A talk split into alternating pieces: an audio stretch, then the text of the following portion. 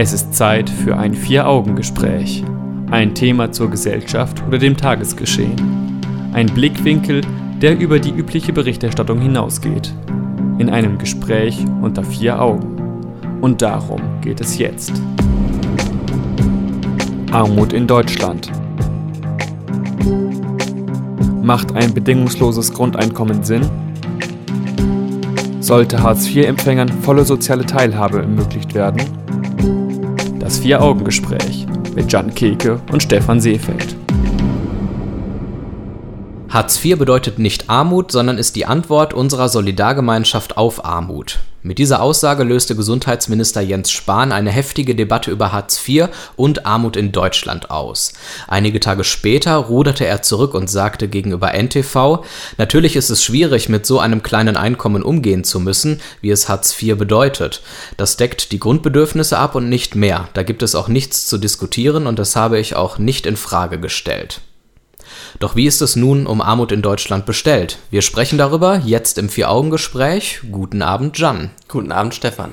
Jetzt müssen wir nur noch herausfinden, was Armut genau ist, damit wir überhaupt wissen, worüber wir in der nächsten Stunde sprechen. Ja, es gibt erstaunlich viele Definitionen von Armut. Also ich glaube, grundlegend kann man sagen, arm ist der, der es nicht schafft, ähm, für sein Leben oder zu überleben mit den Mitteln, die er hat. Ja, das heißt Essen, nötige Kleidung und vielleicht auch medizinische Versorgung. Damit sprechen wir automatisch über wirtschaftliche, finanzielle Armut, über geistige Armut oder Armut an Glück. Das sind dann nochmal andere Arten von Armut, die hier automatisch und ganz selbstverständlich unter den Tisch äh, gefallen lassen wurden. Richtig, es geht hier um materiellen Reichtum oder Armut, und aber auch um, den, um das Geistige wird es auch im späteren Verlauf dieser Sendung gehen, mhm. weil vielleicht reicht es ja nicht aus, dass man nur materiellen Reichtum hat oder materiell nicht arm ist. Der Fahrplan unserer Sendung sieht so aus, dass wir jetzt mal genauer darüber sprechen, ab wann man genau arm ist und ob dieses Kriterium der Armutsgrenze Sinn macht. Dann schauen wir uns mal an, ob das bedingungslose Grundeinkommen tatsächlich Sinn macht und einen neuen Vorschlag der SPD diskutieren wir dazu. Wir schauen dann mal ein bisschen in andere Länder, diskutieren dann darüber, ob Arbeitslosengeld 2 Empfänger tatsächlich arm sind und ob Arbeitslosengeld 2 Empfängern volle soziale Teilhabe ermöglicht werden sollte oder ob das etwas ist, was nicht von einer Grundsicherung abgedeckt werden sollte. So viel zu unserem Fahnenplan, das haben wir vor in dieser Stunde und wir schauen jetzt einfach mal darauf, ob das Armutskriterium, welches wir maßgeblich haben in Deutschland und in der EU, ob das tatsächlich ein sinnvolles Kriterium ist. Wie genau lautet das Kriterium? Also zunächst lässt sich nochmal sagen, dass Armut dann vorliegt, wenn das Einkommen nicht zum Erwerb aller lebensnotwendigen Ressourcen ausreicht. Und dies ist von Ort zu Ort unterschiedlich. Also jemand, der in NRW lebt, kommt mit 1000 Euro besser zurecht als jemand, der in Bayern lebt. Deswegen müssen wir in der EU oder in, ähm, in Deutschland schauen, wie wir sowas berechnen. Und sowas funktioniert, indem man sich den Median vom Nettoäquivalenzeinkommen anschaut. Dies ist halt die Berechnungsgrundlage von Armut beziehungsweise von einem äh, gesunden Einkommen in der EU. Und damit die Leute jetzt noch wissen, was ein Medianeinkommen ist, erklären wir es nochmal ganz kurz. Man nimmt die Einkommenshöhe, von der aus die Zahl der Haushalte bzw. der Personen mit niedrigeren Einkommen gleich groß ist wie die der Haushalte mit höherem Einkommen. Das ist dann eben das Durchschnittseinkommen. Ja, wobei man vielleicht nicht Durchschnittseinkommen, also ein Durchschnittseinkommen wäre nochmal was anderes. Der Median ist der mittlere Wert, das heißt, es gibt genauso viele kleinere Einkommen wie größere Einkommen. Genau. Und der ich nenne es jetzt trotzdem mal Durchschnittswert, der liegt dann in einem entsprechenden Erhebungszeitraum bei 1301 Euro. Aber je nachdem, welches Jahr man sich anguckt, äh, variieren natürlich diese Zahlen auch. Und arm ist dann eben die Grenze, ab der von einer Armutsgefährdungsschwelle gesprochen wird. So klingt das so schön. Die liegt auf einem Niveau von 60 Prozent dieses Durchschnittseinkommens. Und das wären dann 781 Euro. Es ist aber auch schon so, dass man auch schon bei Menschen, die weniger als 70 Prozent dieses Einkommens haben, dass die auch durchaus risikogefährdet sind. Das heißt, wenn eine größere Ausgabe ansteht oder die Waschmaschine kaputt geht, dann können die auch ganz schnell in eine Armutssituation geraten. weil dann die Raten, die monatlichen Raten plötzlich dazu führen, dass das verfügbare Einkommen geringer ist als 60 Prozent oder mhm. noch weniger. Und äh, was man noch dazu sagen kann, was wir auch später noch sehen werden, ist, dass Alleinstehende eher ähm, die Gefahr laufen, Armut zu erleben als ähm, Mitglieder eines größeren Haushalts. Besonders wenn in diesem größeren Haushalt mehrere Menschen Einkommen erzielen. Logischerweise hat man mehr Geld zur Verfügung, weil natürlich die Kosten auf mehrere Personen verteilt werden. Weil genau, zum Beispiel braucht man nur eine Waschmaschine, vielleicht nur ein Auto, einmal den Rundfunk, Rundfunkbeitrag zahlen ähm, und dergleichen. Ne? Das kann man unendlich fortführen. Lassen wir uns darüber sprechen, ob dieses Kriterium 60 Prozent dieses Durchschnittseinkommens, ob das ein sinnvolles Kriterium ist. Ich hatte ja gerade schon äh, zumindest mal durchscheinen lassen, dass es hier rein um finanzielle und wirtschaftliche Armut geht und vielleicht diese Form von Armut nicht die einzig relevante Form von Armut ist für die Menschen. Nein, das ist richtig. Aber der Staat achtet natürlich erstmal darauf, dass die Menschen in irgendeiner Weise überleben können mhm. und hat sicherlich auch so ein bisschen auf dem Schirm, dass die Menschen auch äh, am sozialen Leben teilhaben möchten. Aber ich glaube, das findet eher nur zum Teil Berücksichtigung. Wir haben ja bei den Hartz-IV-Sätzen durchaus auch Dinge wie zum Beispiel Fitnessstudio, Beitrag oder sowas berücksichtigt oder zum Sport für Vereine etwas. Also es ist nicht so, dass das gar nicht eine Rolle spielt, aber äh, in der Praxis ist es ja so, dass, dass es dann doch eher schwierig wird. Dann ist es natürlich so, dass dieses finanzielle Kriterium der Armut nicht zwangsläufig das wahre Armutsgefühl oder den Zustand einer Person ausdrückt, Vielleicht sieht sich eine Person auch als reich an, weil sie sehr genügsam ist, viele Freunde hat und auch glücklich ist. Da kommen wir wieder mit den anderen Armutsbegriffen um die Ecke. Ähm ja, erstmal das. Es kann natürlich auch sein, was in diesen Statistiken nicht unbedingt hervorgeht, ist vielleicht, dass jemand in der Wohnung von den Eltern lebt oder so und wenig Miete bezahlen muss oder sonst was und dadurch dann vielleicht äh, es einfacher hat, ja, das, also diese Statistiken sagen natürlich nichts über den konkreten Einzelfall aus. Und man kann natürlich Armut nur objektiv erfassen, wenn man eine plausible Festlegung dieser Armut vornimmt. Und die ist eben auch nicht mehr als plausibel.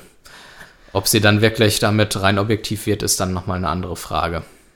Eine Sache noch zum Schluss. Die Hans-Böckler-Stiftung hat eine Studie gemacht und die Ergebnisse sagen, dass die Armut in Deutschland deutlich zunimmt.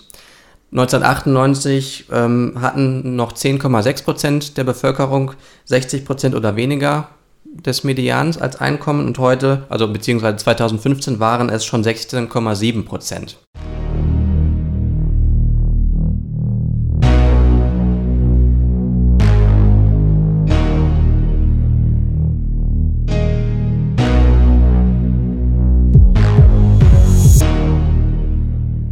Wir sprechen heute Abend im Vier-Augen-Gespräch über das Thema Armut in Deutschland und wir müssten möglicherweise gar nicht über dieses Thema sprechen, wenn wir ein bedingungsloses Grundeinkommen hätten.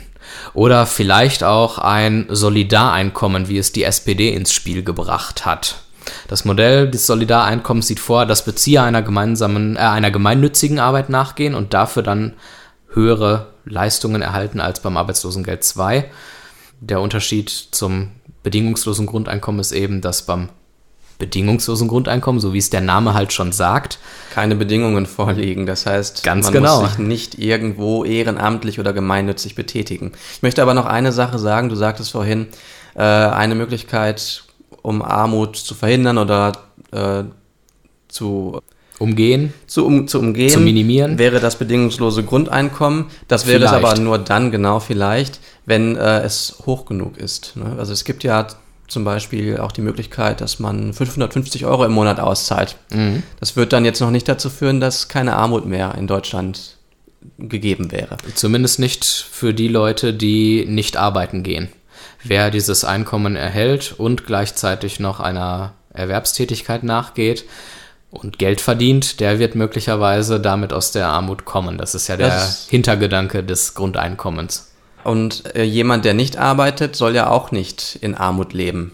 Genau. Das ist ja eigentlich auch ein sehr soziales Ziel, was viele links ausgerichtete Menschen mit diesem bedingungslosen Grundeinkommen erreichen möchten. Deswegen werden auch ich sag jetzt mal ganz wertend, horrende Summen ins Spiel gebracht, wie Ja. 1000 Euro. Ja, oder mehr sogar. Ja, was sind denn eigentlich die Pro-Argumente für das bedingungslose Grundeinkommen? Also zunächst würde einem ja einfallen, man hätte keine Sorge mehr vor Arbeitslosigkeit. Und der Chef hätte zum Beispiel auch weniger Druckmittel gegenüber dem Arbeitnehmer, weil der Arbeitnehmer keine Angst mehr hätte, arbeitslos zu werden. Und der Chef müsste dann halt vielleicht das Betriebsklima oder die Arbeitsumstände verbessern, damit der Arbeitnehmer bleibt. Das wäre eine Möglichkeit. Gleichzeitig würde möglicherweise Gerechtigkeit herrschen, wenn man das als gerecht ansieht, dass jede Person exakt gleich viel erhält. Ja, das ist die egalitäre Gerechtigkeit. Genau. Also es gibt verschiedene Formen von Gerechtigkeit, das können wir jetzt hier nicht diskutieren, aber das ist eine Form von Gerechtigkeit. Die Frage ist natürlich, wie gerecht ist es, wenn dann auch noch ein Manager genau diese 1000 Euro ebenso noch zusätzlich bekommt. Menschen hätten dann vielleicht die Möglichkeit, nur noch Teilzeit zu arbeiten. Die hätten Ja. dann zum Beispiel die Möglichkeit, mehr Zeit für die Familie zu nutzen oder auch für Hobbys, fürs Ehrenamt zum Beispiel auch, wie du vorhin schon gesagt hattest, ne, dass äh, die SPD da einen entsprechenden Vorschlag gemacht hat. Ja, beim Solidareinkommen hätte man den Vorteil, dass dort eben die Verknüpfung mit gemeinnütziger Arbeit die Gesellschaft auch ein Stück weit vorangeht, weil dort sinnvolle Tätigkeiten im Sinne der Gemeinschaft äh, ja, getätigt werden. Und ich finde, der Punkt, dass man das Geld dort nicht einfach geschenkt kriegt, sondern der Gesellschaft etwas zurückgeben muss, hat auch etwas mit Solidarität zu tun und kann den Zusammenhalt in unserer Gesellschaft stärken. Kannst du dir denn äh, vorstellen, wie diese gemeinnützigen ähm, Aufgaben aussehen könnten? Also wäre das zum Beispiel etwas, womit man den Pflegenotstand äh, lösen könnte in Krankenhäusern und Altenheimen? Oder meinst du? Durchaus. Das können Tätigkeiten sein, dass man sagt, ähnlich wie das freiwillige soziale Jahr, dass man dort in Seniorenheimen den Menschen Zeit und Aufmerksamkeit schenkt, sich ein wenig um sie kümmert und damit natürlich auch die Aufgaben der festangestellten Pflegekräfte dort ein bisschen entlastet, weil die sich dann eben um die Pflege an sich kümmern können und nicht noch zusätzlich die Bespaßung, sage ich es mal, leisten müssen. Oder bei den Tafeln in Deutschland, bei der Caritas, da gibt es, glaube ich, viele Möglichkeiten, sich sozial zu engagieren. Vielleicht auch als Schöffen bei Gericht, Ja, ist auch ein wichtiges Ehrenamt. Jedenfalls würde dieses äh, Solidarkonzept nicht dazu führen, dass das Sozialsystem entbürokratisiert wird, was beim bedingungslosen Grundeinkommen ja der Fall wäre, denn da müsste es keine Verwaltung geben, die prüfen müsste, wann denn jemand zu welcher Zeit ähm, das Recht hat, das Geld zu erhalten. Nun, es gibt viele Kontrapunkte auch. Richtig. Ähm, Beim bedingungslosen Grundeinkommen ist völlig unklar, wie es finanziert werden soll, weil wir über horrende Summen sprechen und ob die Finanzierung eines bedingungslosen Grundeinkommens tatsächlich unterm Strich günstiger wäre als die verschiedenen Arten der sozialen Sicherung. Das weiß man einfach nicht, weil es auch zu komplex und zu kompliziert ist, das mal eben so auszurechnen. Nee, deswegen gibt es ja auch äh, Experimente. Wir sprechen gleich noch über ein Experiment in Finnland. Ein weiterer negativer Punkt ist, dass es fraglich ist, dass es den Menschen wirklich einen Anreiz bietet, trotzdem zu arbeiten.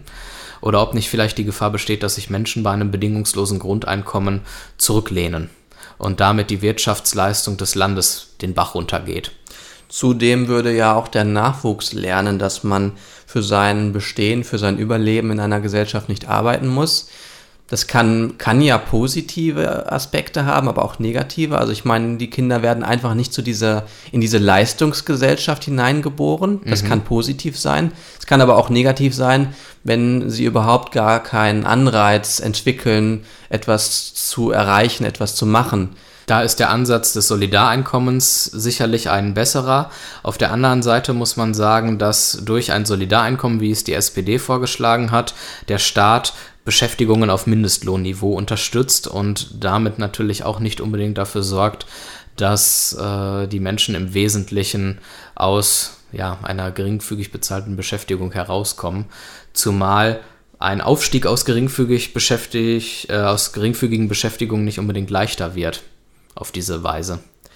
Hättest du Angst, dass ähm, die Flüchtlingszahlen oder die Zuwanderung nach Deutschland äh, steigen könnte, wenn wir ein bedingungsloses Grundeinkommen hätten? Wenn dieses bedingungslose Grundeinkommen für jeden gilt, egal seit wann er in diesem Land ist und aus welchem Grund vielleicht auch, dann kann ich mir schon vorstellen, dass wir nochmal überrollt werden. Man sieht ja bereits jetzt, dass Menschen aus Spanien oder anderen Ländern, in denen es nicht so eine gute soziale Sicherung gibt wie in unserem Land, zu uns wandern und dieses soziale Sicherungssystem in Anspruch nehmen.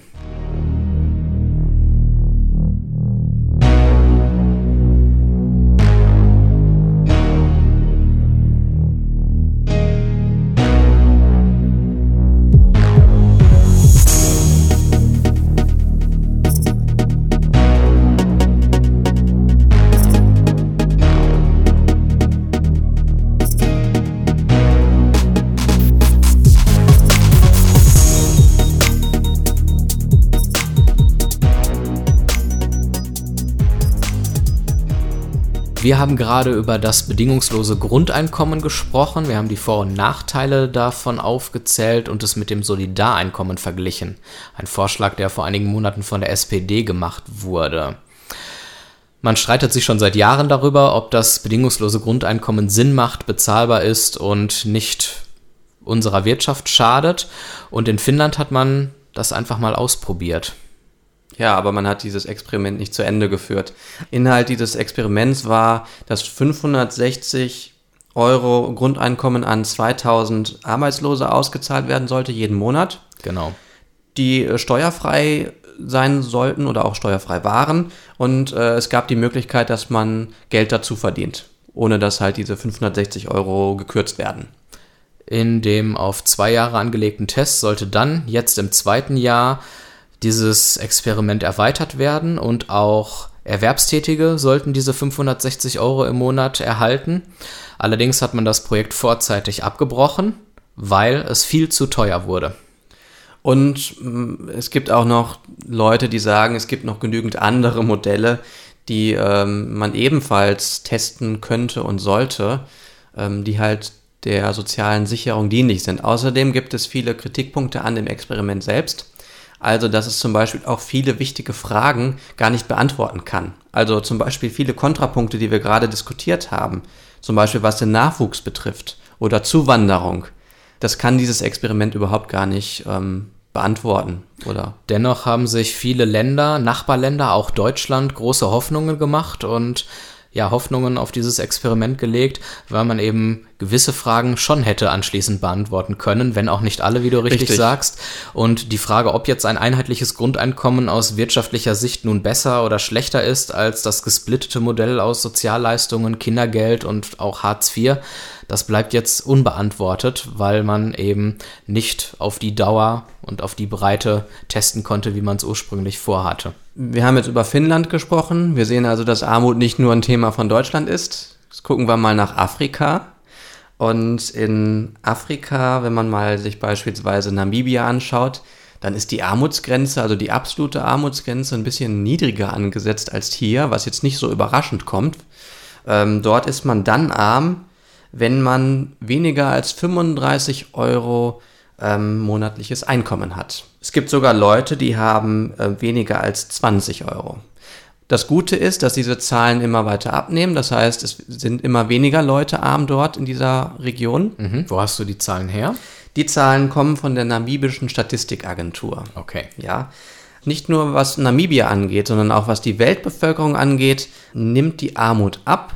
Die äh, NGO Oxfam hat zum Beispiel Zahlen herausgegeben, die besagen, dass 1990 1,926 Milliarden Menschen in extremer Armut lebten und 2015 trotz Bevölkerungswachstums nur noch 836 Millionen.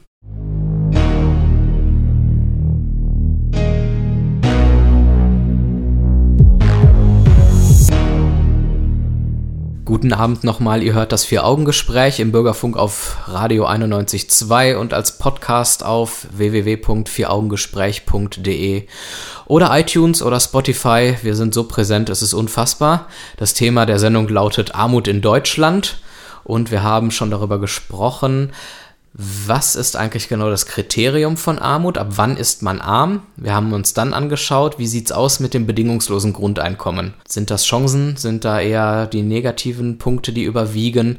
Und jetzt schauen wir uns mal an, ganz konkret bei uns in Deutschland, sind Arbeitslosengeld II-Empfänger, also Hartz-IV-Empfänger, sind diese Menschen tatsächlich arm? Also wir sollten vielleicht noch mal kurz festhalten, dass die Grenze, also bei 60 Prozent des Medians des äh, Nettoäquivalenzeinkommens liegt. Das heißt, Menschen, die weniger als 60 Prozent dieses Medians verdienen. Was heißt Median? Das heißt, der mittlere, äh, das mittlere Einkommen. Das heißt, es gibt links, es gibt genauso viele größere wie auch kleinere Einkommen. Das ist genau das mittlere Einkommen, aber nicht das Durchschnittseinkommen. Mhm. Du hattest, glaube ich, gerade eine konkrete Zahl. Ich hatte eine konkrete Zahl, ja. ja. Hole ich meine Notiz nochmal heran und kann dir sagen, dass dieses Durchschnittseinkommen äh, bei 1301 Euro lag. Das bedeutet, die 60 Prozent sind dann 781 Euro. Richtig. Und das betrifft dann oder bezieht sich dann eher auf Alleinstehende. Das heißt, in der Familie kann sich das nochmal anders gewichten, weil genau. die zweite und dritte Person nicht 100 Prozent braucht, um äh, reich genug zu sein, das also nochmal als theoretisches Background-Wissen. Jetzt schauen wir uns mal die Arbeitslosengeld 2-Empfänger an. Was bekommen die eigentlich? Die erhalten den Regelleistungssatz. Das ist für Alleinstehende sind das 416 Euro. Dazu gibt es dann gegebenenfalls noch Mehrbedarfe. Man kriegt zum Beispiel Mehrbedarfe als alleinerziehender Mensch, als schwangere Frau oder für eine kostenaufwendige Ernährung, wenn man diverse Unverträglichkeiten hat und deswegen einfach ja, Nahrung kaufen muss, die nun mal einfach teurer ist, weil man andere Nahrung nicht verträgt. Und man kriegt noch die Zahlung der angemessenen Kosten der Unterkunft. Das bedeutet, die Miete und die Heizkosten werden übernommen. Und der MDR hat sich jetzt mal gedacht, wir schauen mal, sind denn jetzt ALG-2-Empfänger tatsächlich arm? Das heißt, haben sie weniger als 60 Prozent des Medians? Mhm oder nicht und haben sich äh, die Städte Dresden, Magdeburg und Erfurt angeschaut. Also alle im Osten? Alle im Osten, ja, das ist ja der MDR. Ne? Macht Sinn. Äh, macht Sinn. Und er hat sich ähm, die Zahlen aus dem Jahr 2016 genommen, weil das halt zu dem Zeitpunkt die aktuellsten waren. Das ergibt halt, dass Alleinstehende in der Regel leicht unterhalb der Armutsgefährdungsgrenze liegen, also weniger als 60 Prozent des Medians als Einkommen haben. Bei Familien ist das ein bisschen anders. Man spricht dann von Familie, wenn zwei Erwachsene und zwei Kinder einen Haushalt zusammen bilden. Das bedeutet, zwei Erwachsene und ein Kind würden dann schon nicht mehr darunter fallen? Ja, die würden dann wahrscheinlich schon wieder weniger oder mehr in Richtung Armut tendieren, als es bei zwei Erwachsenen und zwei Kindern der Fall ist. Okay. Ja, also die liegen, solche Familien liegen äh, in der Regel oder im Schnitt 146 Euro bis 228 Euro über der Armutsgefährdungsgrenze. Mhm. Das heißt also, wenn man alleinstehend ist, dann hat man ein größ eine größere Gefahr, ähm, von Armut betroffen zu sein. Also, man kann nicht pauschal sagen, alle Hartz-IV-Empfänger sind arm. Mit Sicherheit kann man aber auch sagen, Hartz-IV-Empfänger sind nicht reich. Die sind nicht reich und man kann aber auch sagen, dass kein Hartz-IV-Empfänger äh, zum Beispiel mit weniger als 40 Prozent des Medians auskommen muss. Das mhm. heißt also richtig, richtig, richtig arm ist. Es sei denn, es liegt eine Verschuldung vor, es liegen Ausgaben vor, die ähm, dann das Einkommen sozusagen zunichte machen, dann liegt natürlich auch dann Armut vor, klar. Wenn man ja. sich jetzt manche Familien anguckt, nehmen wir ruhig auch die prekäreren Fälle, wie zum Beispiel alleinerziehende Mütter, die wirklich im Alltag jeden Cent umdrehen müssen, um zu schauen, dass sie irgendwie im Monat über die Runden kommen, wo nicht mehr viel drin ist mit ein Eis essen gehen, ins Kino gehen oder so etwas, wo es wirklich Monat für Monat immer sehr, sehr eng ist. Kann man trotzdem ganz tollkühn sagen, wir führen die Armutsdebatte auf einem sehr hohen Niveau in Deutschland? Ich finde natürlich, wir sprechen hier sehr viel über Zahlen. Und das lässt überhaupt ähm, keinen Schluss darauf zu, wie es den Menschen eigentlich geht die mit diesen Zahlen eigentlich zu tun haben. Mhm. Und deswegen würde ich jetzt mal sagen, man müsste sich äh, die Menschen anschauen, was für Bedürfnisse haben sie. Und ist es wirklich sinnvoll, diese 60 Prozent des Medians als Maßstab zu nehmen für Armut oder Nicht-Armut? Warum Und 60, warum nicht 65 Richtig. oder 55? Das sind alles Dinge, die man diskutieren müsste. Und ich glaube, dass es vielen Menschen durchaus schlecht geht, auch wenn sie über diesen 60 Prozent liegen. Aber andersrum gibt es sicherlich auch Menschen, die mit ihren Sozialleistungen, die sie erhalten, ein gutes Leben führen können im Sinne von, sie sind zufrieden, alle ihre Bedürfnisse, ihre Grundbedürfnisse werden erfüllt und auch wenn keine Sprünge möglich sind, sind sie doch dennoch sehr zufrieden. Das ist richtig. Also ich meine, wir leben ja in einer kapitalistischen Gesellschaft, in einer Konsumgesellschaft, die baut darauf auf, dass wir häufig Dinge kaufen, auch Dinge kaufen, die wir nicht brauchen. Und es mag Menschen geben, die halt ähm, geringe Bedürfnisse haben, die halt sagen, das brauche ich alles nicht, ähm, ich bin zufrieden, ich habe einen netten Freundeskreis und dieser Freundeskreis besteht auch nicht nur deswegen, weil ich irgendwie ständig mit denen teure Kulturveranstaltungen aufsuche, sondern weil wir uns so beschäftigen können. Also ich denke, das gibt es, das gibt es auch, ja.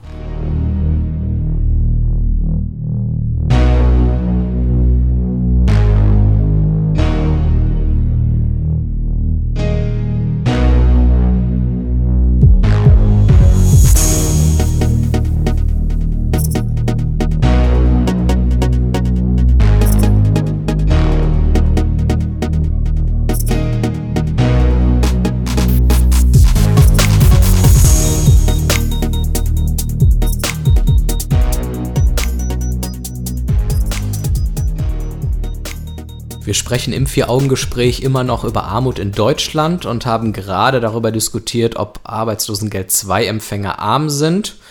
Das Ergebnis unserer Frage war, kann man so nicht sagen. Ja, man kann sie gar nicht eigentlich klar beantworten und die äh, ja, Anzahl der äh, Arbeitslosengeld II-Empfänger, das ist eine sehr heterogene Gruppe. Einige davon sind unter der Armutsgrenze, andere sind da drüber sodass eine pauschale Antwort nicht möglich ist. Jetzt werden wir über das Thema soziale Teilhabe sprechen. Sollte Arbeitslosengeld II-Empfängern volle soziale Teilhabe ermöglicht werden? Und ich frage direkt mal zurück, was denn unter einer vollen sozialen Teilhabe zu verstehen ist. Also ab wann ist man voll sozial im Leben? Also soziale Teilhabe ist ja erstmal, dass man an sozialen Dingen, ganz allgemein gesagt, in der Philosophie hätten wir gesagt Entitäten, teilnehmen kann. Dazu gehören Kinobesuche, Schwimmbadbesuche, man kann äh, dem Kind die Klassenfahrt finanzieren, man kann mal was essen gehen, irgendwo im Café oder im Restaurant. Einen Gitarrenkurs Freunden, besuchen. Genau, kulturelle Geschichten äh, nutzen. Ab wann man von teilweiser oder vollen sozialen Teilhabe spricht, ich glaube, das kann man nicht pauschal be beantworten, weil Genau. ich glaube, das auch Bezug nimmt auf die Bedürfnisse der Menschen. Ja. Eine weitere Frage ist, haben denn Berufstätige ein, eine volle soziale Teilhabe? Also ich meine, ich kenne viele Leute, die haben total wenig Zeit. Ja, ich denke da an Berufskraftfahrer, die eine Woche lang unterwegs sind, ihre Familie und Freunde nicht sehen können, weil sie ins Ausland möglicherweise auch fahren müssen und Touren haben. Ich denke an Krankenpfleger, die auch mal eine Acht-Tage-Woche haben, Richtig. Also mit wechselnden Schichten. Es mag natürlich auch das komplette Gegenteil geben von Menschen, die halt schon in sozialen, also in Bereichen arbeiten, wo sie permanent schon die Möglichkeit haben, sich sozial auszuleben und dann in der Freizeit auch noch oder die viel Freizeit haben. Klar, also Also da sprechen wir also wieder von einer sehr heterogenen Gesellschaft, die man nicht so einfach pauschal, ja, klar definieren kann. Also was genau volle soziale Teilhabe ist, ist eigentlich schon das Grundproblem unserer Diskussion, weil man es nicht klar definieren kann. Aber man es kann nicht sagen, drei Kinobesuche sind teilweise soziale Teilhabe und wenn man sich pro Monat vier Kinobesuche leisten kann, dann ist man quasi voll dabei. Es wird halt schwierig. Aber man kann schon sagen, ähm, dass es ja vielleicht ein, ein gewisses Maß gibt an sozialer Teilhabe, das man vielleicht Menschen auch ermöglichen könnte. Und deswegen würde ich mal sagen, zurück zu der Frage, sollte man ähm, ALG-2-Empfängern eine soziale Teilhabe ermöglichen? Ich stelle einfach mal eine sehr provokante Antwort auf und ich bin mal gespannt, was du dazu zu sagen hast. Sagen wir mal einfach mal Nein. Die Grundsicherung ist, wie der Name sagt, eben eine Grundsicherung. Es geht also um die reine Existenzsicherung und alles, was darüber hinausgeht, ist erstmal entbehrlich. Folglich sollte eine Solidargemeinschaft nicht für entbehrliche Dinge zahlen. Und Dinge wie der Besuch im Kino, in einem Café, ins Schwimmbad gehen, das sind alles Dinge, die das Leben sehr angenehm machen und auch irgendwo ein Stück weit wichtig für uns sind. Aber warum sollte ich als arbeitender Mensch, der, sagen wir mal, Mittelschicht, Annehmlichkeiten anderer bezahlen? Das scheint vielleicht auch in gewisser Weise ungerecht zu sein.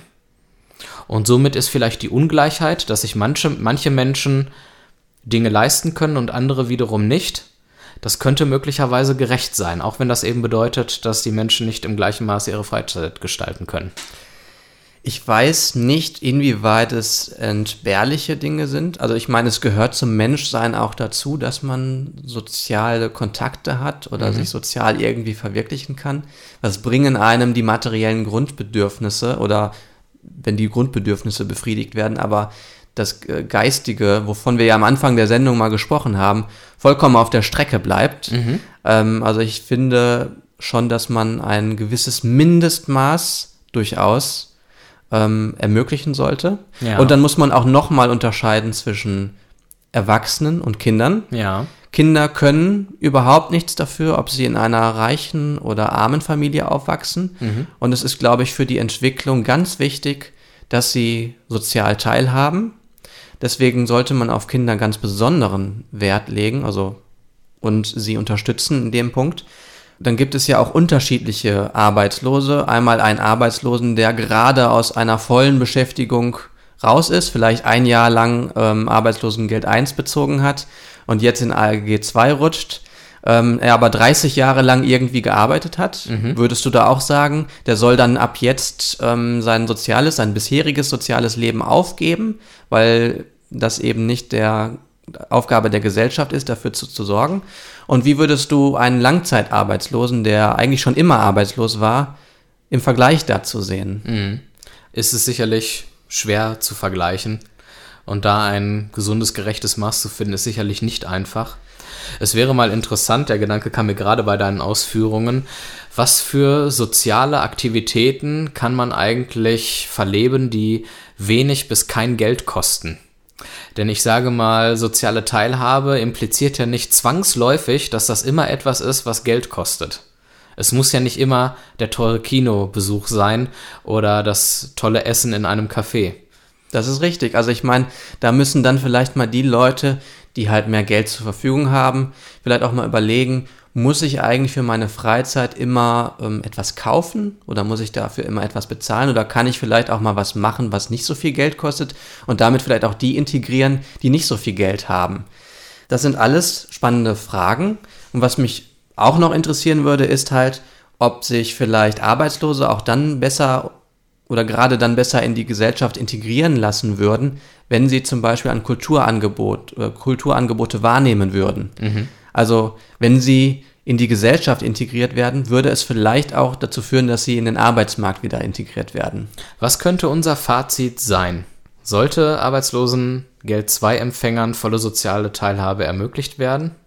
Also volle soziale Teilhabe können wir so nicht beantworten, weil wir ja auch festgelegt haben, wir wissen nicht, was volle soziale Teilhabe ist. Aber ich würde sagen, ein gewisses Mindestmaß an sozialer Teilhabe sollte ermöglicht werden. Das bedeutet, die Solidarität unserer Gesellschaft, uns allen, da gehört es durchaus zu, auch in Freizeitaktivitäten, nenne ich es mal platt, auch zu investieren für diese Menschen. Richtig.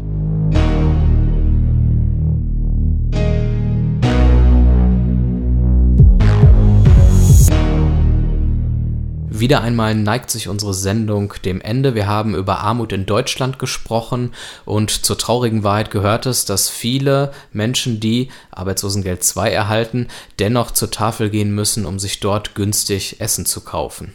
Es gibt ja Leute, die sagen, dass ähm, Arbeitslosengeld 2 Empfänger dies nicht tun müssten, aber das weiß man ja nicht genau, weil man die finanzielle Situation nicht kennt. Und selbst wenn Leute das nicht unbedingt müssen, können sie sich dann an anderer Stelle etwas leisten. Zum Beispiel soziale Teilhabe, wenn sie zur Tafel gehen. Insofern hat das unserer Meinung nach durchaus seine Berechtigung, wenn Menschen, die Arbeitslosengeld 2 beziehen, diesen Dienst in Anspruch nehmen. Es ist ein sehr wichtiger und guter Dienst, deswegen möchten wir den mal vorstellen. Die Tafel in Dortmund versorgt die Menschen mit Lebensmitteln sehr, sehr günstig und das dank circa 440 ehrenamtlicher Helfer. Man hat verschiedene Möglichkeiten, sich dort zu engagieren oder weil man es tun muss. Man kann dort seine Sozialstunden ableisten. Man kann aber auch freiwillig ein Praktikum dort absolvieren, seinen Bundesfreiwilligendienst ableisten oder auch im Tafelchor mitsingen. Das sind alles Angebote, die es von der Tafel aus gibt. Es gibt acht Standorte in Dortmund, darunter zum Beispiel Dorstfeld, Huckade, Wickede und die Nordstadt. Damit ist die Tafel also in allen wichtigen Stadtteilen vertreten und man muss nicht durch die halbe Stadt fahren, um die Angebote der Tafel in Anspruch zu nehmen. Spenden sind der Tafel sehr, sehr wichtig, denn sie erhält keine regelmäßigen öffentlichen Gelder und insofern, wer sich da engagieren will und mal spenden möchte, der kann das tun. Alle Infos gibt es auf der Homepage der Tafel. Sie lautet www.dortmunder-tafel.de. Unsere eigene Homepage verraten wir euch jetzt auch noch. Für alle die, die unsere Sendung nochmal nachhören oder bisherige Sendungen hören möchten, www.vieraugengespräch.de. Ihr könnt uns als Podcast abonnieren, auf iTunes, auf Spotify, auf Facebook könnt ihr uns liken. Dann bleibt ihr mal auf dem neuesten Stand und verpasst keine künftigen Folgen. Im nächsten Monat sind wir wieder da. Ich danke dir, Jan, für das Gespräch. Danke, Stefan. Und jetzt einen schönen Abend noch. Tschüss.